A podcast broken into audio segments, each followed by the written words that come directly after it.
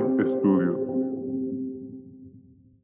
Bienvenidos nuevamente a Hemisferio Siniestro. Hoy, martes de Creepypastas, les estaré leyendo una creepypasta muy memorable.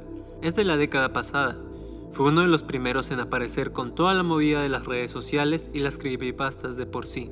También fue uno de los primeros que nos causaron a muchos terror cuando éramos muy niños. Y ya más grandes, Nickelodeon en el 2019 lo volvería de cierta manera canon con un episodio. Les hablo nada más y nada menos que de El suicidio de Calamardo. Así que sin nada más que decir, comencemos.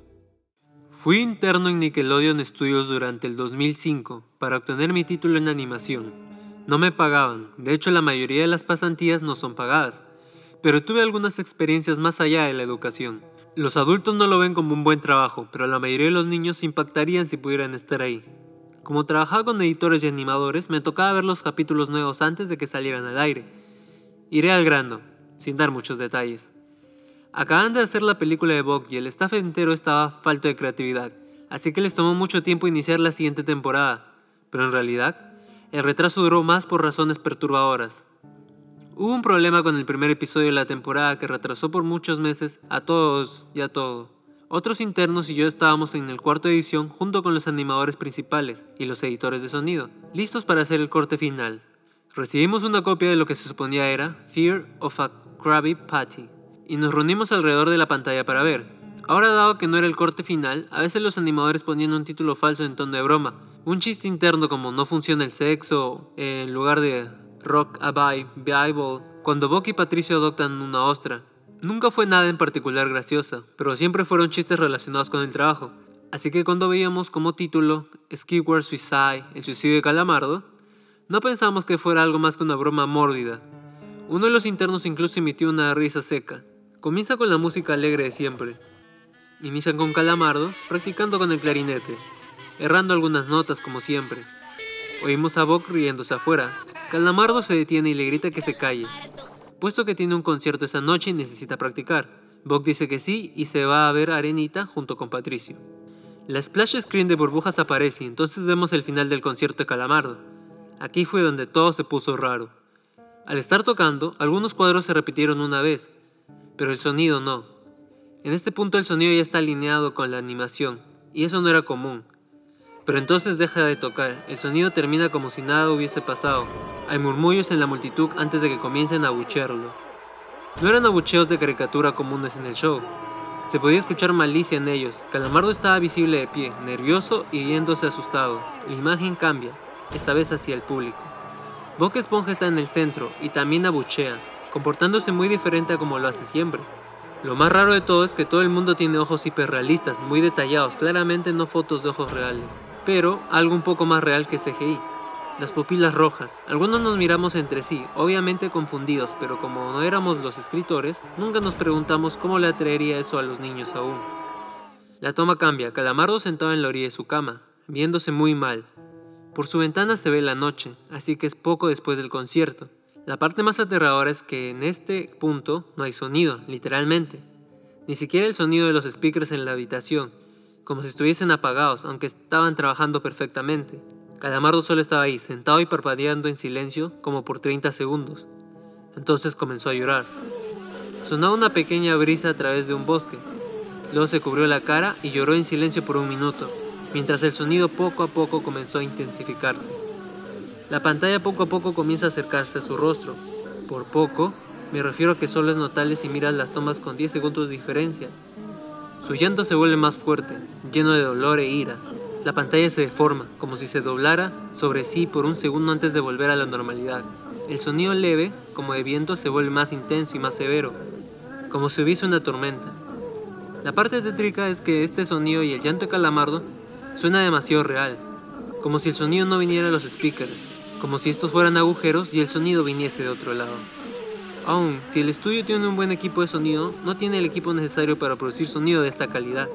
Bajo el sonido del viento y el llanto, algo comenzó a sonar, una especie de risa en intervalos raros, y nunca durando más de un segundo para que no pudieras oírlos con facilidad. Vimos esto dos veces, así que perdonen si las cosas suenan muy específicas, pero he tenido tiempo para razonar sobre ellas. Luego de 30 segundos de esto, la pantalla se puso borrosa, se torció violentamente y algo parpadeó rápidamente sobre la pantalla, como si faltara un cuadro de animación. El editor principal de animación puso pausa y regresó cuadro por cuadro. Vimos algo horrible. Era la foto de un niño muerto, de no más de 6 años de edad. Su cara estaba deformada y ensangrentada, un ojo colgando sobre su rostro. Estaba en ropa interior con el estómago abierto y las entrañas yaciendo a su lado. Estaba tirado en una especie de pavimento, probablemente algún camino. La parte más aterradora era que se podía ver la sombra del fotógrafo. No había cinta del crimen, no había evidencia o marcas, y el ángulo estaba completamente erróneo para ser parte de evidencia de un crimen. Parecía como si el fotógrafo fuese el culpable de la muerte del niño. Estábamos mortificados, por supuesto, pero seguimos, esperando que fuera una broma torcida y enferma. La pantalla regresó de nuevo a Calamardo, aún llorando más fuerte que antes y con la mitad del cuerpo en la toma. Ahora, había sangre corriendo por su rostro, saliendo de sus ojos, los cuales estaban dibujados de forma hiperrealista, como si al tocarlos pudieses mancharte de sangre. El viento ahora sonaba como un huracán a través de un bosque, incluso con sonidos de ramas rompiéndose, la risa un baritono profundo. Ahora duraba más y era más frecuente. Tras 20 segundos, la pantalla volvió a deformarse para mostrar una foto de un solo cuadro. El editor dudó en repetirla, pero sabíamos que debía hacerse. Ahora la fotografía era una niña muy pequeña, no mayor que el niño de la primera. Estaba tirada sobre su estómago, un charco de sangre a su lado. Su ojo izquierdo también había sido extraído y estaba en ropa interior. Sus entrañas estaban en su espalda saliendo de un corte. De nuevo, el cuerpo estaba en la calle y se podía ver la sombra del fotógrafo, similar en tamaño y forma a la primera. Casi vomité y una interna, la única mujer de la habitación, salió corriendo. El show continuó. Luego de cinco segundos tras la foto, Calamardo se cayó al igual que todo sonido. Cuando comenzó, se retiró las manos y sus ojos estaban dibujados en hiperrealismo como los otros al principio del episodio. Sangraban, inyectados de sangre y pulsando. Solo miraba la pantalla, como si viese al espectador. Luego de 10 segundos comenzó a sollozar, esta vez sin cubrirse los ojos. El sonido era agudo y fuerte, y mezclados con gritos. Lágrimas y sangre escurrían por su rostro como un torrente. El sonido de viento volvió, junto con la risa de voz profunda. Y esta vez la fotografía duró por cinco cuadros. El animador pudo detenerla en el cuarto y retrocedió. La foto era de un niño de edad similar a las anteriores, pero esta vez era diferente. Las entrañas estaban saliendo del estómago, siendo arrancadas por una gran mano. El ojo derecho arrancado y colgando, sangre escurriendo de él. El animador procedió. Era difícil de creer, Avanzó el siguiente cuadro, la misma cosa. Volvió al primero reproduciéndolos rápidamente y entonces yo me quebré. Vomité en el piso. Los animadores y editores estaban viendo horrorizados la pantalla. Los cinco cuadros no eran cinco fotos diferentes, eran los cuadros de un video. Vimos cómo la mano levantaba lentamente las tripas, vimos los ojos del niño enfocándose en la mano y vimos parpadear al niño los dos últimos cuadros. El editor principal de sonido nos dijo que paráramos, que tenía que llamar al creador para que lo viera por sí mismo. El señor Hillenburg arribó 15 minutos después, confundido y sin saber por qué lo habían llamado, así que el editor siguió con el episodio. Una vez que terminaron los cuadros, Calamardo volvió a aparecer, viendo al espectador, la toma enfocada en su rostro por 3 segundos. La toma se abrió y una voz dijo, mientras Calamardo sostenía una escopeta. Inmediatamente pone el arma en su boca y jala el gatillo. El muro tras él acaba salpicado por sangre y materia gris realista, y Calamardo sale despedido hacia atrás con fuerza. Los últimos cinco segundos muestran su cuerpo sobre la cama de costado, y un ojo cuelga de lo que queda de su cabeza. Viendo fijamente el suelo, el episodio acaba. El señor Hillenburg está furioso y demanda saber qué demonios está pasando. Muchos dejaron el cuarto en ese momento, así que solo unos cuantos de nosotros lo vimos de nuevo. Ver el episodio de nuevo solo sirvió para que se grabara en mi mente y me produciera muchas pesadillas. Siento mucho haberme quedado. La única teoría que tenemos es que el archivo fue editado por alguien en la cadena desde el estudio de dibujo.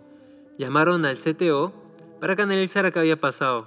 El análisis del archivo muestra que le grabaron material nuevo, y por más que intentamos averiguar qué había ocurrido, no logramos encontrar nada. Hubo una investigación respecto a las fotos, pero no obtuvimos información de ellas, no se identificó a ningún niño y no encontramos pistas de la información o pistas físicas en las fotos. No creí en fenómenos inexplicables antes de esto, pero ahora sé que cuando algo pasa y no puedo probar que lo ocasionó, lo pienso dos veces. Muchas gracias por escuchar el podcast. Si desean que narre una creepypasta en específico para dejarme saber lo que piensan de este episodio, encuéntrenme todas mis redes sociales como Hemisferio Siniestro. Nos volveremos a encontrar mañana con miércoles de Reddit. Tengan muy buena noche y hasta la próxima.